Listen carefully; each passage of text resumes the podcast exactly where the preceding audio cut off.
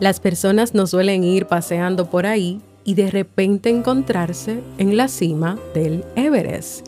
Zip Ziglar. ¿Quieres mejorar tu calidad de vida y la de los tuyos? ¿Cómo te sentirías si pudieras alcanzar eso que te has propuesto? ¿Y si te das cuenta de todo el potencial que tienes para lograrlo? Bienvenida al programa que te ayudará a desarrollar hábitos, establecer mejores relaciones, empoderarte y potenciar tu estado de felicidad personal. Transmitiendo cada semana para todo el mundo desde tu reproductor de podcast favorito. Y ahora contigo, tu anfitriona Jamie Febles, psicóloga, escritora, madre y emprendedora quien te acompañará en este recorrido hacia tu desarrollo personal y hacia el logro de tus sueños. Esto es Vivir en Armonía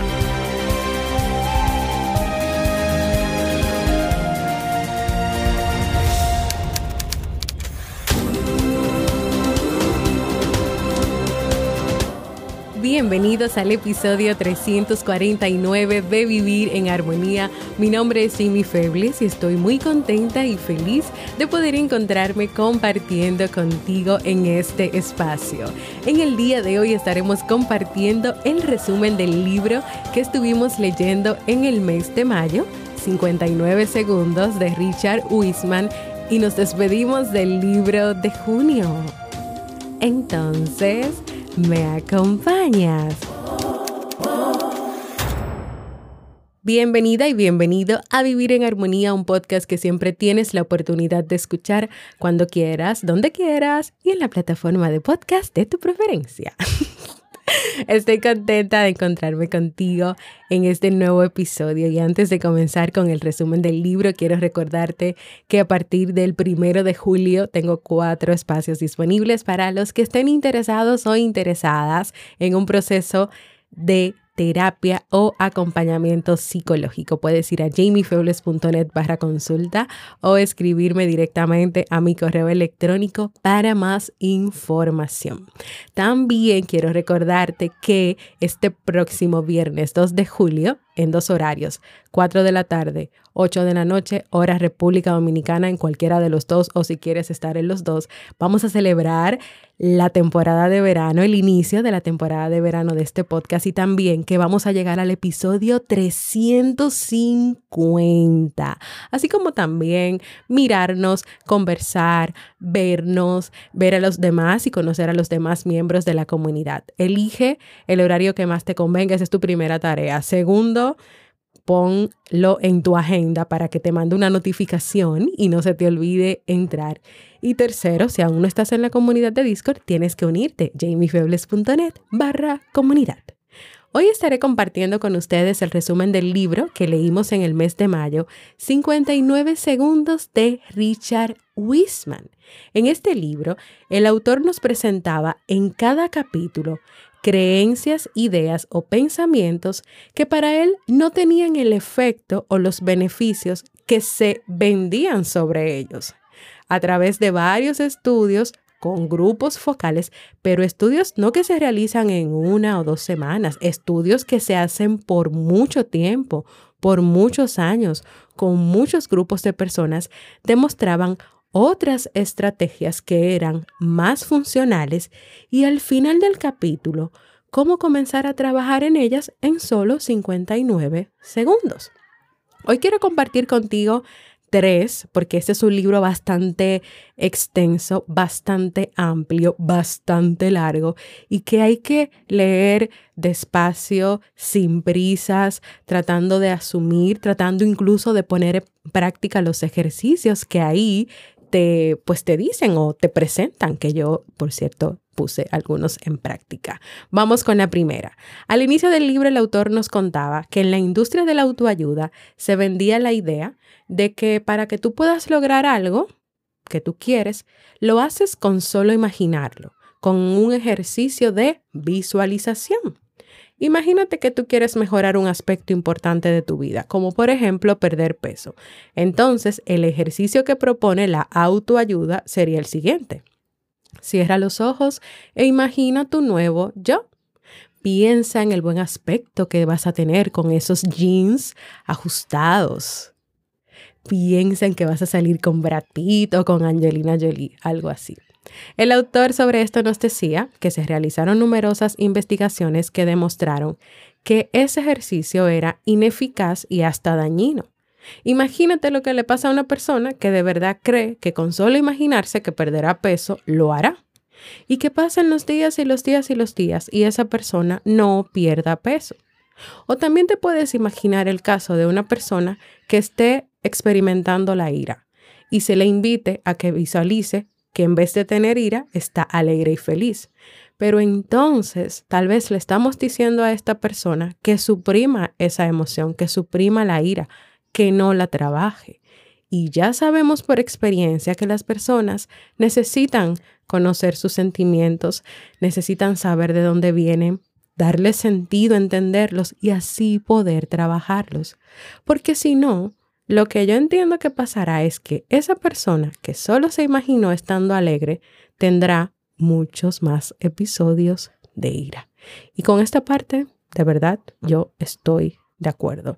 Y sobre todo cuando tiene que ver con el tema de las emociones. O sea, tú no puedes suprimir, eliminar o no vivir las cosas que te pasan porque si tú lo haces, si lo suprimes, tratas de dejarlo ahí, de alguna manera eso va a encontrar siempre la manera de salir hasta que tú te decidas resolverlo. Número dos, la felicidad y el pensamiento positivo. ¿Por qué suele fallar el pensamiento positivo y cómo alcanzar la felicidad? Se requiere un lápiz y llevar un diario. Pues la felicidad es un tema del que siempre se habla, esa tan buscada felicidad. La felicidad te hace sentir bien, te permite disfrutar la vida y también influye en el éxito en tu vida personal y profesional. Hace unos años, Sonja y sus colegas de la Universidad de California se enfrentaron a esa tarea de revisar muchísimos estudios en que los investigadores levantaban el ánimo de algunas personas seleccionadas previamente ¿Cómo lo hacían? Pues, o los ponían a oler flores recién cortadas, les hacían leer afirmaciones positivas, comer tarta de chocolate, pastel de chocolate o bizcocho de chocolate, bailar o ver una película. A veces ellos recurrían a trucos como decirles a esas personas que habían logrado resultados excepcionales en un test de inteligencia o también hacían que de manera accidentada supuestamente estas personas encontraran dinero en la calle. Fuera cual fuera el método empleado, el resultado era el mismo. La felicidad no deriva del éxito, sino que lo causa. Que lo causa. Después de repasar todos esos datos y de más de 250 mil participantes, Sonja descubrió que ser feliz aporta interesantes beneficios. Hace a las personas más sociables, más altruistas, aumenta mucho el amor propio y el amor a los demás, mejora las habilidades para resolver conflictos y fortalece el sistema inmune. O sea, hasta está relacionado con tu salud física y con ese sistema inmunológico. El problema con los libros de autoayuda con relación al tema de la felicidad es cuando venden la idea del pensamiento positivo pero en la manera en que te dicen que el camino a la felicidad depende de que tú seas capaz de quitarte los pensamientos negativos de la cabeza. Ahí está el problema. Se han realizado investigaciones que demuestran que suprimir tus emociones, que suprimir tus pensamientos no te va a ayudar a resolver o que también solamente pensar positivo sobre eso que tú estás viviendo, solamente pensar positivo sin hacer más nada, no, no, no te va a ayudar y no trae beneficios. Incluso decían que tal vez quieres suprimir el sentimiento de tristeza y a veces insistir tanto en suprimir, suprimir, suprimir, es decir, eliminar y quitar esa tristeza como de lugar, en vez de hacer que disminuya, puede hacer que aumente, puede ser que te sientas más triste. Y ya aquí hemos hablado sobre la importancia y la función de todas las emociones y por lo tanto sabemos por otros libros que ya hemos leído y compartido aquí, que las emociones no deben suprimirse, eliminarse, hay que trabajarlas. Entonces, ¿qué nos propuso el autor? Él dice que todas las personas experimentan sucesos desagradables y traumáticos a lo largo de su vida y que muchas de esas personas creen que la mejor manera de superar un problema es simple y llanamente hablarlo, contarlo o lo que las personas llaman desahogarse. Pero las investigaciones demuestran que esto solo no funciona. O sea, no es que no funciona, es que solo no. Hay que hacer más. Y aquí nos propone un ejercicio de escritura de llevar un diario, pero no un diario de quejas, sino un diario que contribuya a que tú puedas tener un futuro más feliz. Este ejercicio que él nos, propuso mientras leíamos el libro en mayo, yo se los recomendé a ustedes, incluso se los copié en un post, en, un, en una foto, en una publicación, para que ustedes lo hicieran. Y de hecho yo lo hice, porque yo no te mando a hacer un ejercicio que yo tampoco, que yo no vaya a hacer. Yo lo hice. Consistía en escribir cada día sobre algo en específico. Lunes, dar gracias. Martes, sobre una experiencia maravillosa. Miércoles, sobre un futuro fantástico. Jueves, sobre alguien importante en tu vida. Y viernes, revivir una situación. Cada día de la semana había que escribir brevemente, por, en 59 segundos menos, o sea, no es que tú vas a escribir 5 horas, sobre esos tópicos. A mí de manera personal me encantó, me funcionó en esa semana. Yo sentí que sí cambió mi estado de ánimo y sobre todo ¿Por qué me gusta este ejercicio? Porque se parece mucho a uno que ya hicimos sobre el diario de agradecimiento, sobre concentrarnos en la gratitud y sobre el hecho de que puede ser que tú tengas el día más difícil o la semana más difícil, pero si tú solamente te enfocas en las cosas difíciles y no en las demás cosas que te pasan, entonces no vale la pena. Tú puedes tener un día con todas las complicaciones del mundo, pero estoy más que segura que algo bueno, bonito pasó. Tuviste la oportunidad de levantarte, pues eso es algo bueno.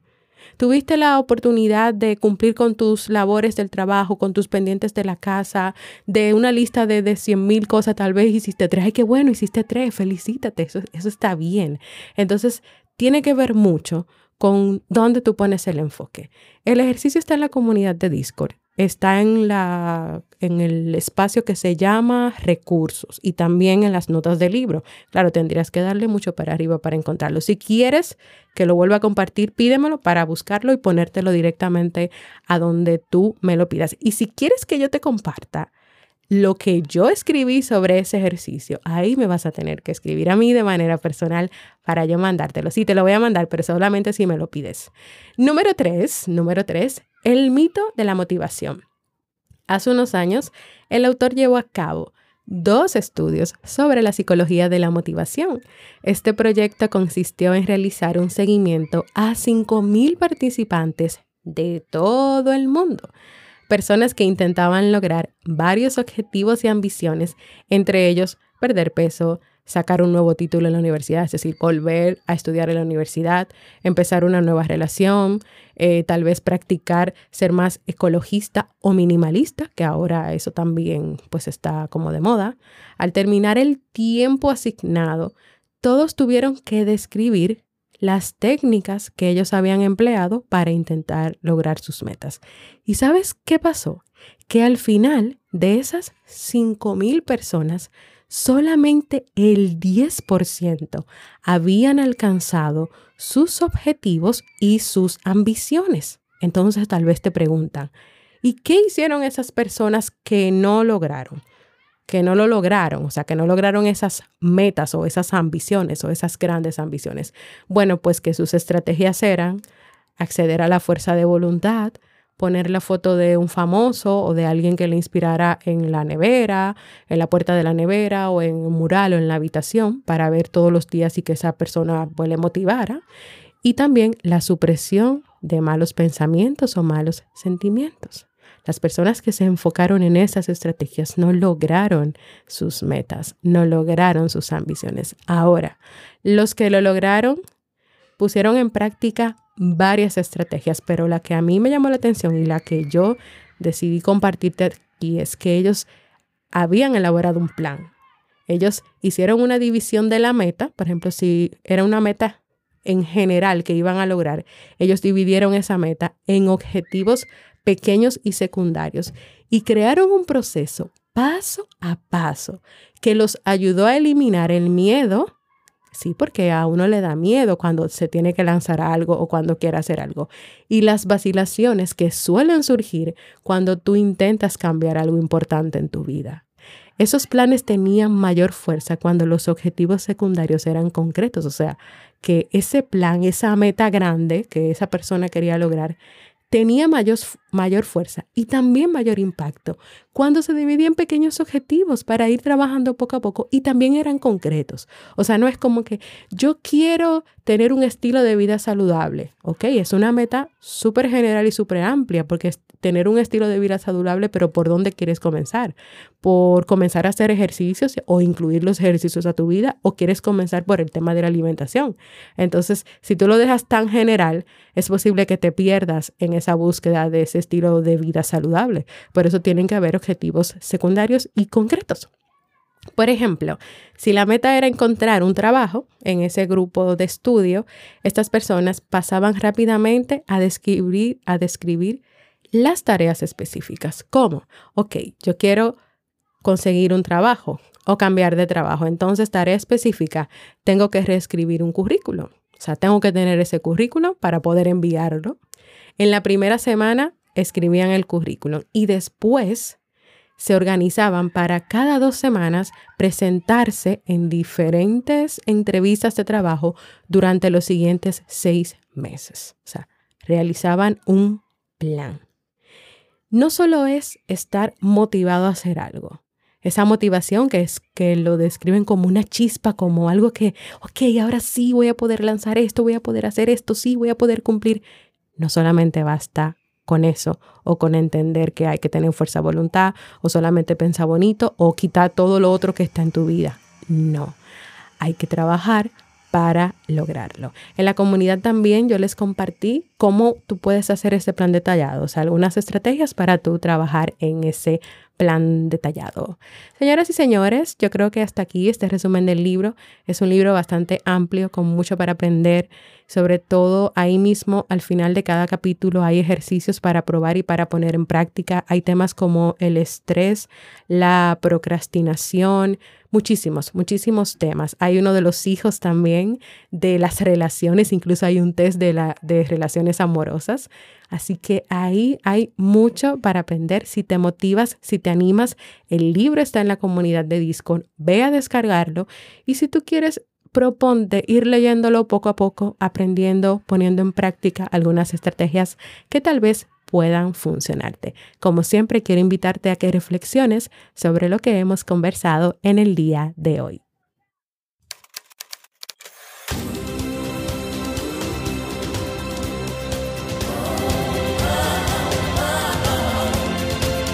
Síguenos en las redes sociales, Instagram, Facebook y Twitter como Jamie Febles. Únete a nuestro grupo en Facebook, Comunidad Vivir en Armonía, y no olvides visitarnos en jamiefebles.net. Allá te esperamos.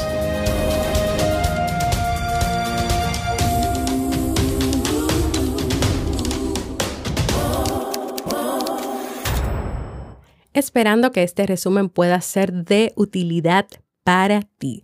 Quiero agradecer a Fraili que nos compartió hoy en la comunidad su respuesta a la pregunta que hice sobre cómo es tu relación con la productividad. Y en su análisis, Fraili nos compartía que se dio cuenta que para ella la productividad era hacer más y más. Pero al escuchar los temas entendió que era mejor hacer menos y también tener un horario organizado.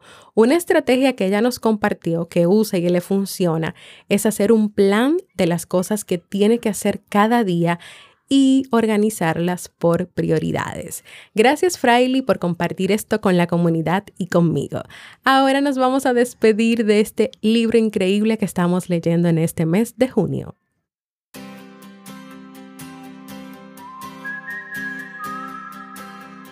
El libro que hemos estado leyendo en este mes de junio, que es de verdad de mis favoritos, se llama El presente de Spencer Johnson. Es un libro que nos cuenta la historia de un joven que pasa toda su vida buscando el presente, considerado el mejor regalo que cualquiera puede recibir, y que descubre la importancia de vivir el aquí y el ahora.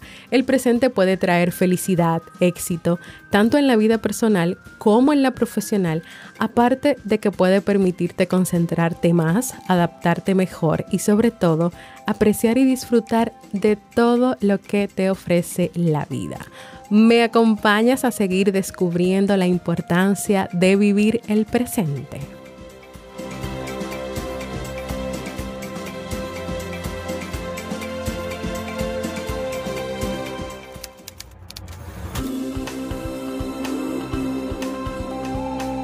Y así hemos llegado al final. Si quieres que trate otros temas relacionados sobre lo conversado en el día de hoy, ve a jamiefebles.net barra proponer y cuéntame sobre ese tema y sobre lo que quieres que yo prepare.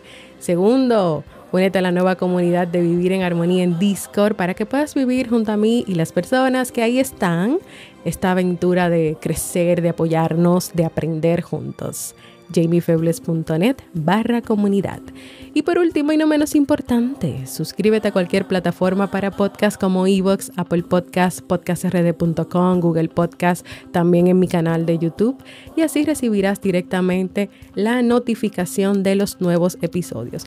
Y también puedes dejar por ahí tus comentarios y valoraciones positivas para que ayudes a este podcast a llegar a más personas en el mundo.